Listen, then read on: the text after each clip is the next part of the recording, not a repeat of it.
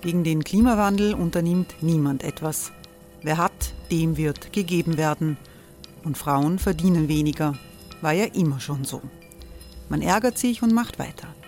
Was aber, wenn nicht? Wir haben eine Idee. Die Falter Arena macht die Bühne frei für Menschen und Projekte, die das Land verändern. Mein Name ist Eva Konzett. Ich leite das Politikressort im Falter. Und am Sonntag, den 26. Mai, veranstalten wir im Wiener Stadtsaal die nächste Falter Arena. Mit dabei unter anderem der ehemalige Politiker und Neosänger Matthias Strolz, Theresa Imre von Markter, Sonja Jöchtel von Love Politics oder Kari Ochsner von Ochsner Wärmepumpen. Machen statt jammern. Wir schauen uns an, wie das funktionieren kann. Kommen auch Sie vorbei. Alle Informationen und Tickets finden Sie unter falter.at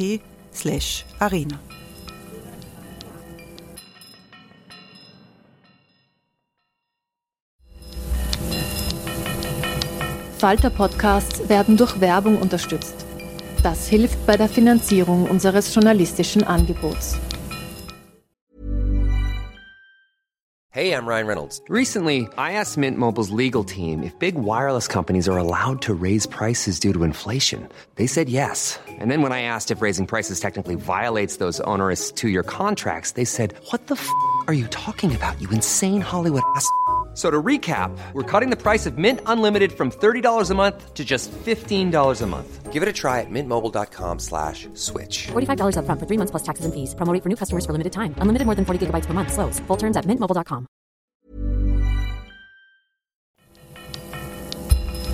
Falter Radio, der Podcast mit Raimund Löw. Sehr herzlich willkommen im Falter. Steinige Rückkehr, das ist der Titel dieser Sendung. In der Zweiten Republik hat man sich sehr schwer getan, äh, sich mit der Verquickung eines großen Teils der Eliten in, in der, im Herrschaftssystem der Nationalsozialisten äh, damit umzugehen. Äh, erst die Auseinandersetzung um die Kriegsvergangenheit Kurt Waldheims hat dazu geführt, dass Österreich sich seiner Mitschuld am Nationalsozialismus gestellt hat. Äh, ausgespart äh, in der Diskussion ist weitgehend äh, die Frage, wie mies die Zweite Republik mit jüdischen Flüchtlingen und Migranten umgegangen ist, die überlebt haben, weil sie emigriert sind und wie hartherzig die Republik mit jenen umgegangen ist, wie hartherzig die Gesellschaft mit jenen umgegangen ist, die zurückgekehrt sind nach 1945 vom späteren Bundeskanzler Bruno Kreisky, der aus Schweden, aus dem Exil in Schweden zurückgekommen ist, bis zu Künstlern, Musikern, Kabarettisten, haben viele Österreich als fremde Heimat, teilweise auch als feindselige Heimat erlebt. Wir wollen heute versuchen, dieses wenig bekannte Stück österreichischer Zeitgeschichte zu besprechen. Diese Sendung kommt aus der Redaktion der Wiener Wochenzeitung. Falter, pandemiebedingt sind wir alle online miteinander verbunden. Ich freue mich sehr, dass Altbundespräsident Heinz Fischer mit dabei ist. Guten Tag. Guten Tag. Heinz Fischer hat als Student, Universitätsangehöriger, Spitzenpolitiker, dann natürlich auch als Bundespräsident die Licht- und Schattenseiten der Zweiten Republik erlebt und begleitet. Ich muss jetzt, bevor wir, Herr Fischer, über die Zeitgeschichte sprechen, ganz kurz eine aktuelle politische Frage stellen. Dieses Ausmaß an Verunsicherung in ganz Europa ist riesig. Die, das Gefühl, die Regierungen schaffen es nicht, äh, eine glaubwürdige Strategie durchzusetzen gegen eine tödliche Krankheit. Wie groß ist der Schaden, den unsere Gesellschaft dadurch nimmt? Also den kann man nicht ziffernmäßig quantifizieren, aber, aber eines steht fest, diese Pandemie ist am Anfang unterschätzt worden. Und daher ist in den ersten Wochen äh, der Eindruck erweckt worden, wir müssen jetzt einmal die Zähne zusammenbeißen für eine schwierige Phase von einigen Wochen und dann haben wir das überwunden. Und das war nicht der Fall. Äh, es ist nach dem Sommer wieder das Licht nach dem Tunnel oder im Tunnel angekündigt worden, auch zu früh. Auch eine, eine dritte Welle hat sich als hartnäckig erwiesen. Und daher sind die Menschen jetzt sehr beunruhigt, ungeduldig und äh, es wird jetzt großer Anstrengungen bedürfen, die Zeit zu überwinden, bis äh, das Impf System und die massenhaften Impfungen wirkliche und dauerhafte Besserung schaffen. Aber was wir an den letzten Wochenenden gesehen haben, Massendemonstrationen, in denen Rechtsextreme und die FPÖ auch zum Teil den Ton angegeben haben. Wie gefährlich ist die Radikalisierung, die wir da auch erleben? Also unterschätzen darf man sowas natürlich nicht und man muss das ernst nehmen und die Sicherheitsorgane müssen das ernst nehmen. Aber ich äh, bin permanent überzeugt, dass unser politisches System am Beginn des 21. Jahrhunderts in Österreich ebenso wie in Deutschland oder in anderen mitteleuropäischen Demokratien stabil ist. Bei Ungarn, bei Slowenien, bei manchen anderen Staaten mag das anders sein, aber ich habe doch ein Grundvertrauen in unser politisches System, auch in heiklen und sensiblen Phasen. Lassen Sie uns jetzt zum Zeitgeschichte-Thema kommen, über das wir sprechen wollen. Ich begrüße sehr herzlich den Journalisten und Buchautor Herbert Lackner. Hallo. Hallo. Herbert Lackner hat ein Buch geschrieben über die ernüchternde Nachkriegswirklichkeit, auf die nach dem Zweiten Weltkrieg die Heimkehrer gestoßen sind. Rückkehr in die fremde Heimat äh, ist der Titel. Und dieses Buch ist der dritte Teil einer Trilogie über äh, die Vertreibung der Dichter und Denker durch die Nazis auch äh, bei uns und über die Rolle, die der Antisemitismus dabei gespielt hat. Ebenfalls begrüße ich die Historikerin Gabriela Hauch. Hallo. Hallo. Gabriela Hauch ist Professorin für Geschichte der Neuzeit an der Universität Wien mit besonderem Fokus auf die Frauengeschichte.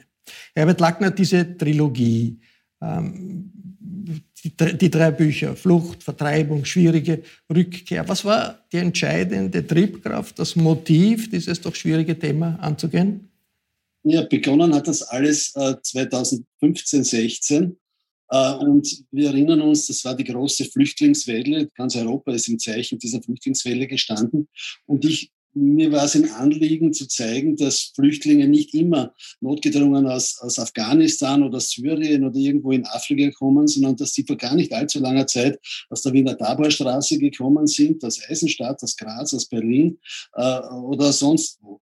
Äh, äh, und das, das, das, mit, damit, das sollte auch zum Verständnis beitragen für die jetzigen Flüchtlinge. Die äh, Heimkehrer haben eine hartherzige Gesellschaft gefunden, eine selbstgerechte äh, Gesellschaft. Also die Väter, es waren ja nahezu ausschließlich Männer der Zweiten Republik, äh, haben in, in, mit, mit diesem Zugang doch die Republik geprägt auch. Wie sehr, wie haben sich das die Rückkehrer erklärt und wie schlimm war das für sie? Ich glaube, sie haben sich gar nicht wirklich erklären können. Es gab eine Innensicht und eine Außensicht.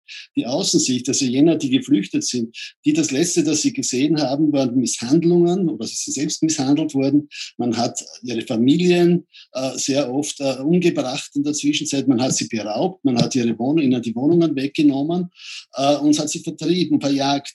Äh, und die das war die Sicht der, der, derer, die draußen waren. Die, die drinnen waren, die haben einen Krieg erlebt, sogar im, im eigenen Land, das erste Mal seit, seit, seit sehr, sehr langer Zeit. Krieg im eigenen Land, einen Bombenkrieg. Äh, es gab die Lebensmittelkarten, es gab äh, Not und es sind auch Leute natürlich hier zu Tode gekommen, im, im Krieg gefallen, Söhne, Väter. Also die haben gesagt, wir sind doch eigentlich die Opfer, nicht ihr seid die Opfer, wir sind die Opfer. Was wir alles da mitgemacht haben, ihr habt das wahrscheinlich eh ganz schön gehabt, da wo ihr hingeflüchtet seid. Und das ist natürlich ein, ein unglaublicher Clash gewesen. Also das, da, da gab es wenig Verständnis füreinander. Gabriela Hauch ins Exil getrieben und auch zurückgekehrt sind natürlich auch sehr viele politisch engagierte Frauen, über die wahrscheinlich noch weniger bekannt ist als über die Männer. Haben sich die Hürden für die Frauen unterschieden äh, von den Hürden für die Männer, die zurückgekommen sind? Wie schlimm war das für sie? Naja, ich glaube, man muss irgendwie da bei den Frauen ein bisschen unterscheiden. Ähm, ich habe vor kurzem ein, ein Buch gemacht zu Elisabeth Schilder, eine vergessene Sozialdemokratin, die aus äh, Frankreich gekommen ist, dort eineinhalb Jahre auch in Kurs interniert war.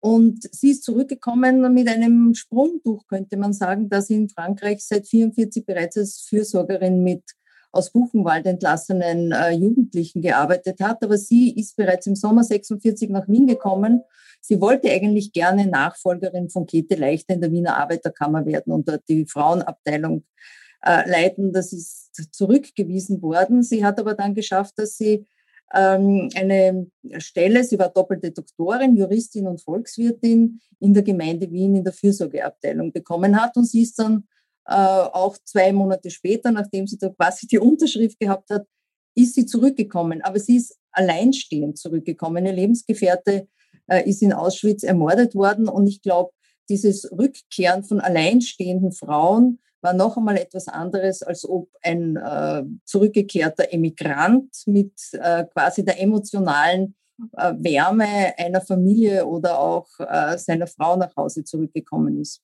Und Elisabeth Schilder wollte eigentlich gerne äh, politisch aktiv werden. Sie war auch eine führende revolutionäre Sozialistin äh, während des Austrofaschismus und hat sich darüber auch mit Marianne Pollack unterhalten, wie sie das anstellen könnte. Aber sie sind beide irgendwie sehr schnell zu dem Ergebnis gekommen, dass ihre führende Stellung bei den revolutionären Sozialisten äh, jetzt gar nicht irgendwie ein, ein, ein, ein Plus dafür wäre, jetzt nach 45 eine politische Karriere anzustreben. Sie hätte quasi in ihrem Bezirk die Landstraße ganz unten wieder anfangen müssen und das wollte sie äh, dann nicht. Sie war sich schon darüber, sie hat schon darüber nachgedacht, warum das so ist, warum sie äh, zurückgewiesen worden ist, in der äh, SPÖ eine politische Karriere zu machen.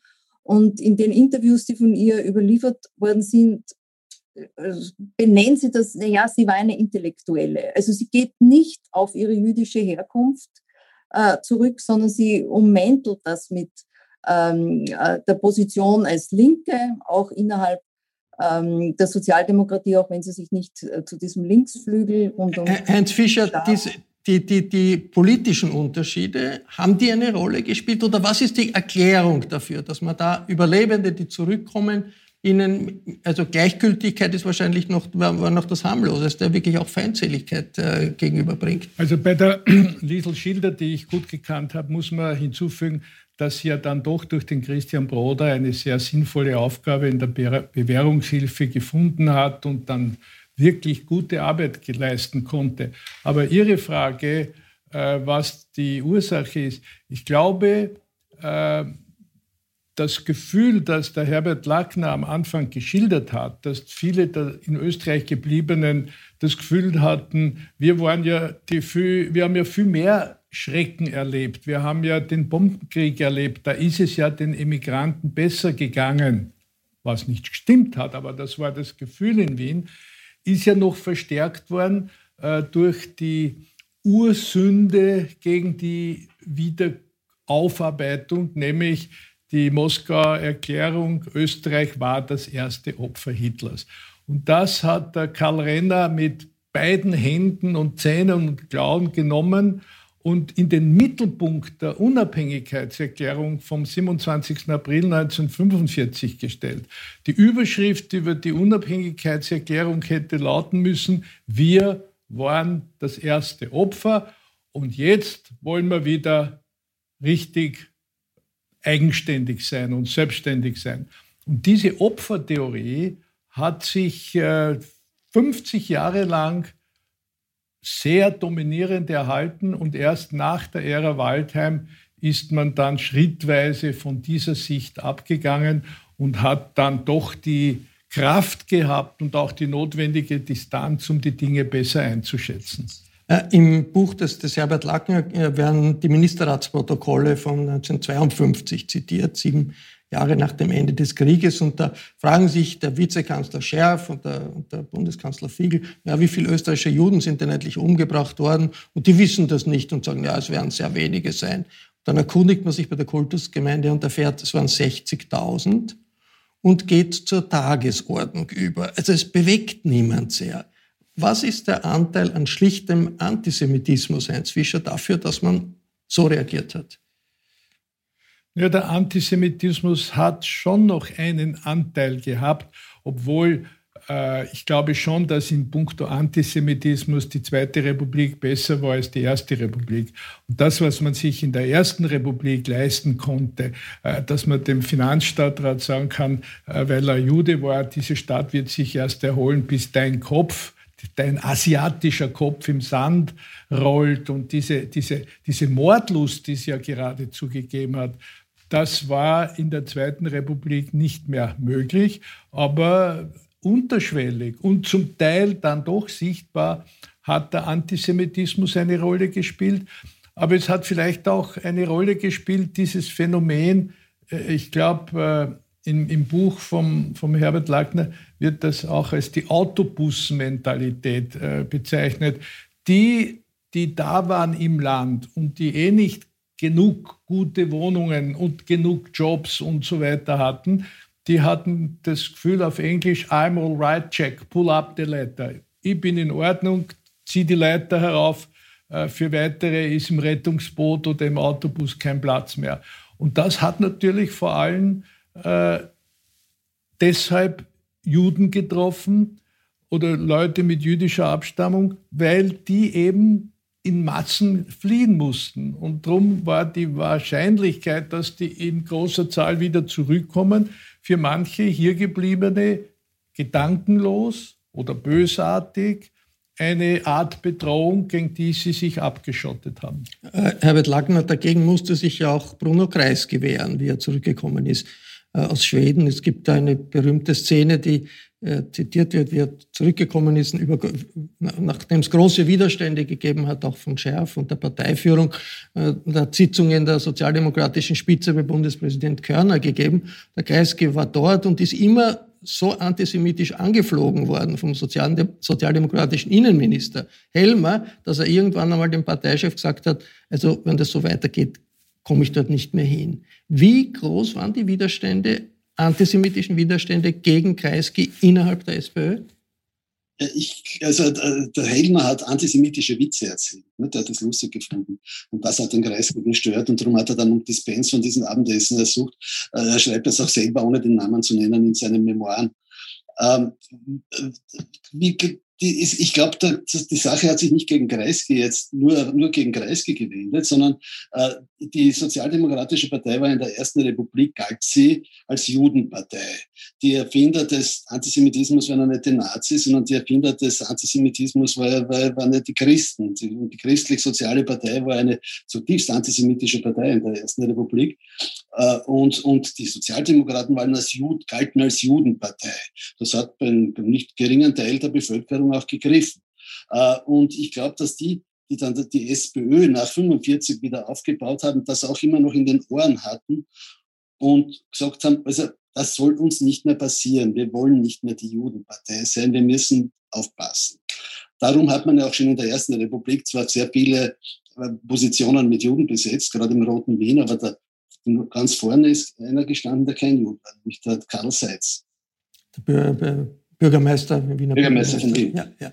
Äh, Gabriele Hauch, diese politische Kultur in der Zweiten Republik, wie stark sind da die Kontinuitäten zur politischen Kultur äh, der Ersten Republik? Weil es war natürlich, hat einen Bruch gegeben. Es hat ja auch, es hat die antifaschistische Tradition gegeben, äh, in der Linken nie wieder. Es hat auch katholischen Antifaschismus gegeben. Haben sich Rückkehrer hier einbringen können oder war das eine hoffnungslo ein hoffnungsloses Unterfangen? Naja, Kontinuität und Bruch in Beziehung auf Antisemitismus hat Heinz Fischer eh schon äh, angedeutet. Es, es, gibt einen Unterschied im Antisemitismus, nämlich äh, die zwei anderen Parteien unter Anführungszeichen, vor allem die christlich-sozialen, sprich die ÖVP, hatte keinen Aria-Paragraphen mehr, so wie es die christlich-sozialen und die Großdeutschen in der Ersten Republik gehabt haben. Aber zur politischen Kultur von Österreich gehört quasi der Antisemitismus, so schrecklich das auch ist. Also warum soll er vor der Sozialdemokratie Halt machen? Aber zum Beispiel, ähm, mit der ich sehr oft drüber gesprochen habe, äh, Gina Stadler, die äh, Frau des äh, Historikers Karl R. Stadler, die beide in äh, England in der Emigration war, hat mir oft und oft erklärt, sie wollte eigentlich nicht mehr zurück. Äh, ihr hat derartig gegraut äh, vor diesem Wien und vor diesem Österreich und sie hat also dieses Leben in der Emigration und später dann Stadler war in Nottingham, Nottingham Universitätsprofessor äh, Anfang der 60er Jahre, hat sie eigentlich sehr genossen. Das heißt, ich denke mal, ähm, wir sollten jetzt die Emigranten und die Emigrantinnen, die nicht mehr zurückgekommen sind, nicht nur als die Opfer dieser österreichischen ähm, sozialdemokratischen, äh, auch sozialdemokratischen Politik sehen, sondern sie waren schon auch Akteurinnen und Handelnde, die durchaus eben sich auch entschlossen haben, nicht zurückzukommen, weil sie sich das anknüpfend an ihre Erlebnisse in der Ersten Republik, während des Austrofaschismus etc., Nationalsozialismus, auch in einer neuen Republik nicht mehr antun wollten. Und was mir sehr gut gefallen hat an dem Buch von äh, Herbert Lackner, Sie stellen das ja alles in einen größeren Zusammenhang. Und der Antisemitismus war ja nicht nur in der österreichischen Sozialdemokratie vorhanden, sondern der Antisemitismus hatte auch eine Kontinuität in den sogenannten real existierenden äh, sozialistischen Ländern, im Stalinismus, aber auch in den USA, wenn man sich die ganze Verfolgung von Hollywood anschaut. Jetzt, das äh, ist mir ist ganz wichtig mit dem Kalten Krieg, dass wir das auch noch hereinholen. Äh, äh, äh, Herr Fischer, inwiefern ist das eine Hypothek, diese Situation für die ganze Zweite Republik? Denn wenn man sich das ansieht, wie hier umgegangen wurde äh, in Österreich, im Unterschied zu den Traditionen zum Beispiel in Italien, wo, wo das undenkbar gewesen äh, wäre, hat hier äh, Österreich einfach eine, ein, ein Grundfundament von Ignoranz und Hartherzigkeit gehabt, das schwerer zu überwinden war als in anderen Ländern Europas? Ich weiß nicht, ob es schwerer zu überwinden war, aber es war natürlich der Prozentsatz der jüdischen Bevölkerung in Österreich äh, größer als beispielsweise in Italien oder in Spanien oder in Großbritannien oder in Skandinavien etc. Das hat eine, eine Rolle gespielt und äh, äh, die, die, die Hypothek, die für Österreich darauf, daraus entstanden ist, ist, dass gerade viele der aller, allerbesten Nobelpreisträger, Spitzenkönner, äh, Schriftsteller, Künstler, Schauspieler äh, nicht mehr nach Österreich zurückgekommen sind. Das ist ja ein großer Teil des Buches äh, von Herbert Lackner. Und was ich auch noch zu Gabriela Hauch sagen wollte, es hat den berühmten Leon Zellmann gegeben, einen Österreicher, der emigriert war, zurückgekommen ist und sich während der Zeit, wo ich Bundespräsident war, äh, fast alle zwei Monate eine Gruppe von 40, 50, 60 Emigranten aus Übersee nach Österreich gebracht hat. Auch solche, die nicht ständig hierbleiben wollten, solche, die sich nicht zur Rückkehr entschließen konnten. Ich habe die regelmäßig in der Hofburg empfangen und gefragt, warum seid ihr nicht zurückgekommen? Und ein guter Prozentsatz der Antworten, weil wir keine Chancen gehabt haben, weil man uns nichts angeboten haben, weil wir, nicht, weil wir uns nicht eingeladen gefühlt haben. Aber ein sehr großer hat auch gesagt, ich hätte es nicht ausgehalten, durch die Maria-Hilfer-Straße zu gehen und zu wissen, dass wahrscheinlich jeder vierte, jeder sechste Passant äh, eine NS-Vergangenheit in dieser oder jener Form oder zumindest seine Eltern hat. Ich weiß ja nicht, ob der nicht zu denen gehört haben, die sich am Novemberpogrom beteiligt haben oder irgendeine andere Schuld auf sich geladen haben. Das hätte ich nicht ausgehalten. Also für Österreich ist schon eine, eine, ein großer Schaden daraus entstanden.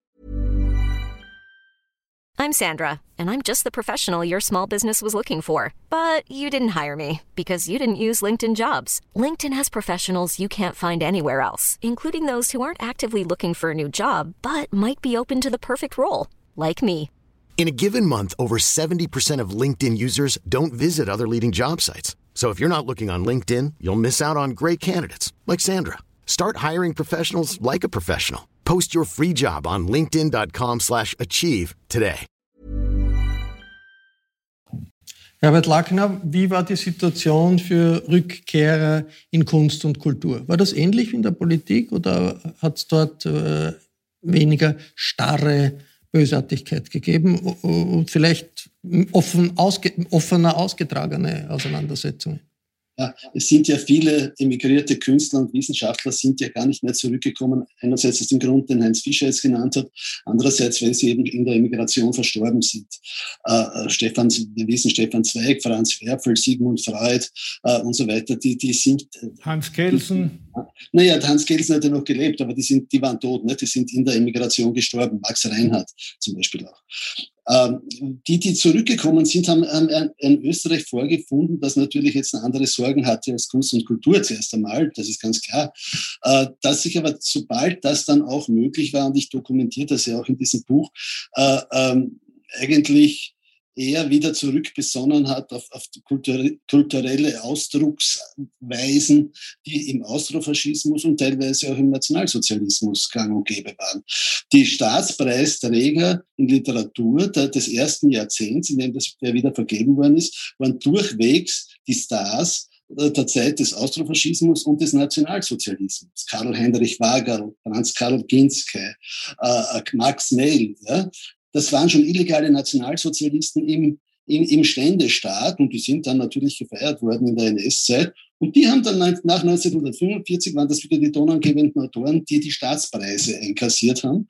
Und Emigranten die nicht nach Hause gekommen sind, die waren schon in den Satzungen des Staatspreises ausgeschlossen, dass sie, dass sie das bekommen. Ne? Du musstest einen Wohnsitz da haben. Nur ein einziger Emigrant hat einen Staatspreis. Franz, Franz der, der Joko hat einen, hat einen, hat einen äh, bekommen, einen Staatspreis, sonst hat keiner einen, einen Staatspreis bekommen. Äh, Gabriele Hauch, äh, auch da, die Frauen sind nicht wirklich äh, in, in, im, im, Kulturbetrieb, im, im Kunstbetrieb haben, haben keine Rolle gespielt, die groß genug war, zu sagen, äh, wir bringen uns da ein, wir bringen auch die internationalen Erfahrungen ein, äh, die es da gegeben hat, oder äh, ist das eine, eine, eine falsche Sicht?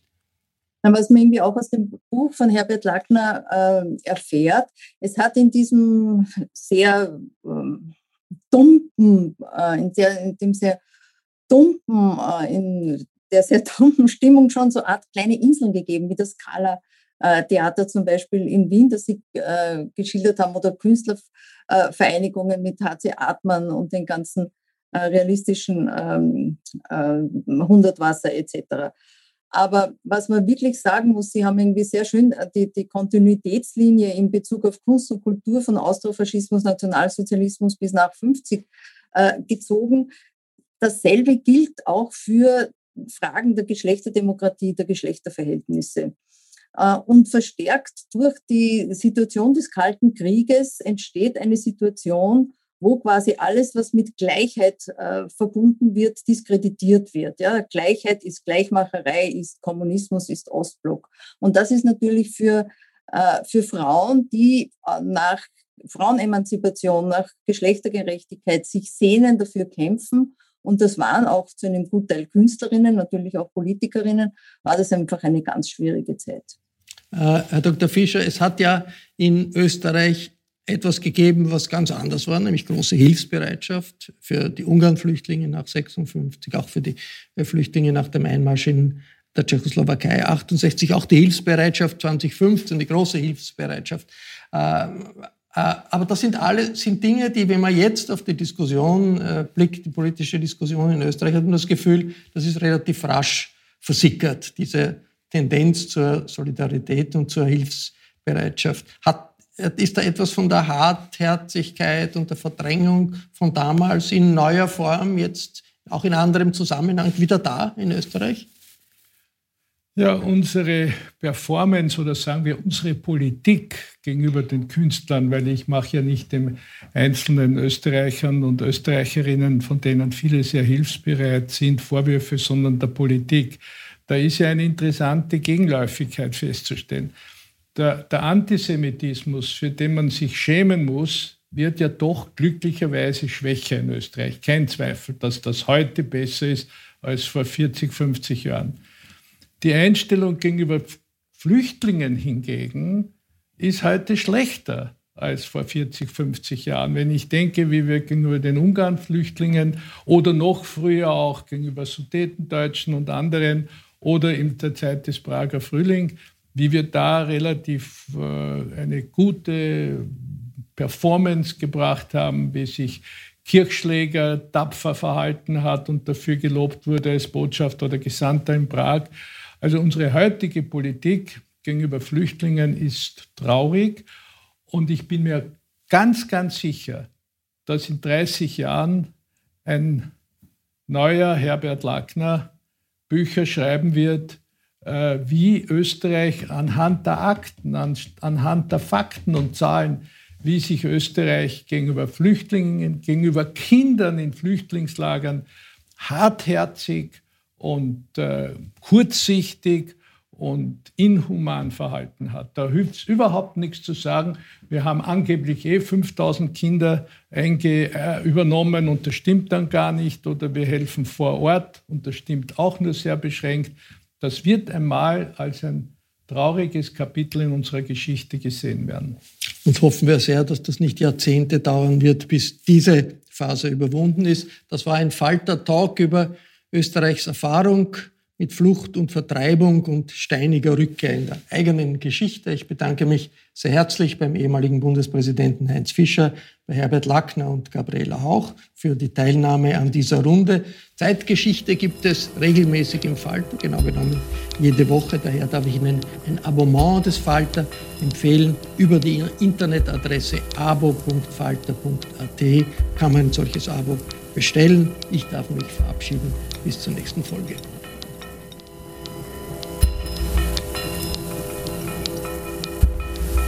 Sie hörten das Falterradio, den Podcast mit Raimund Löw.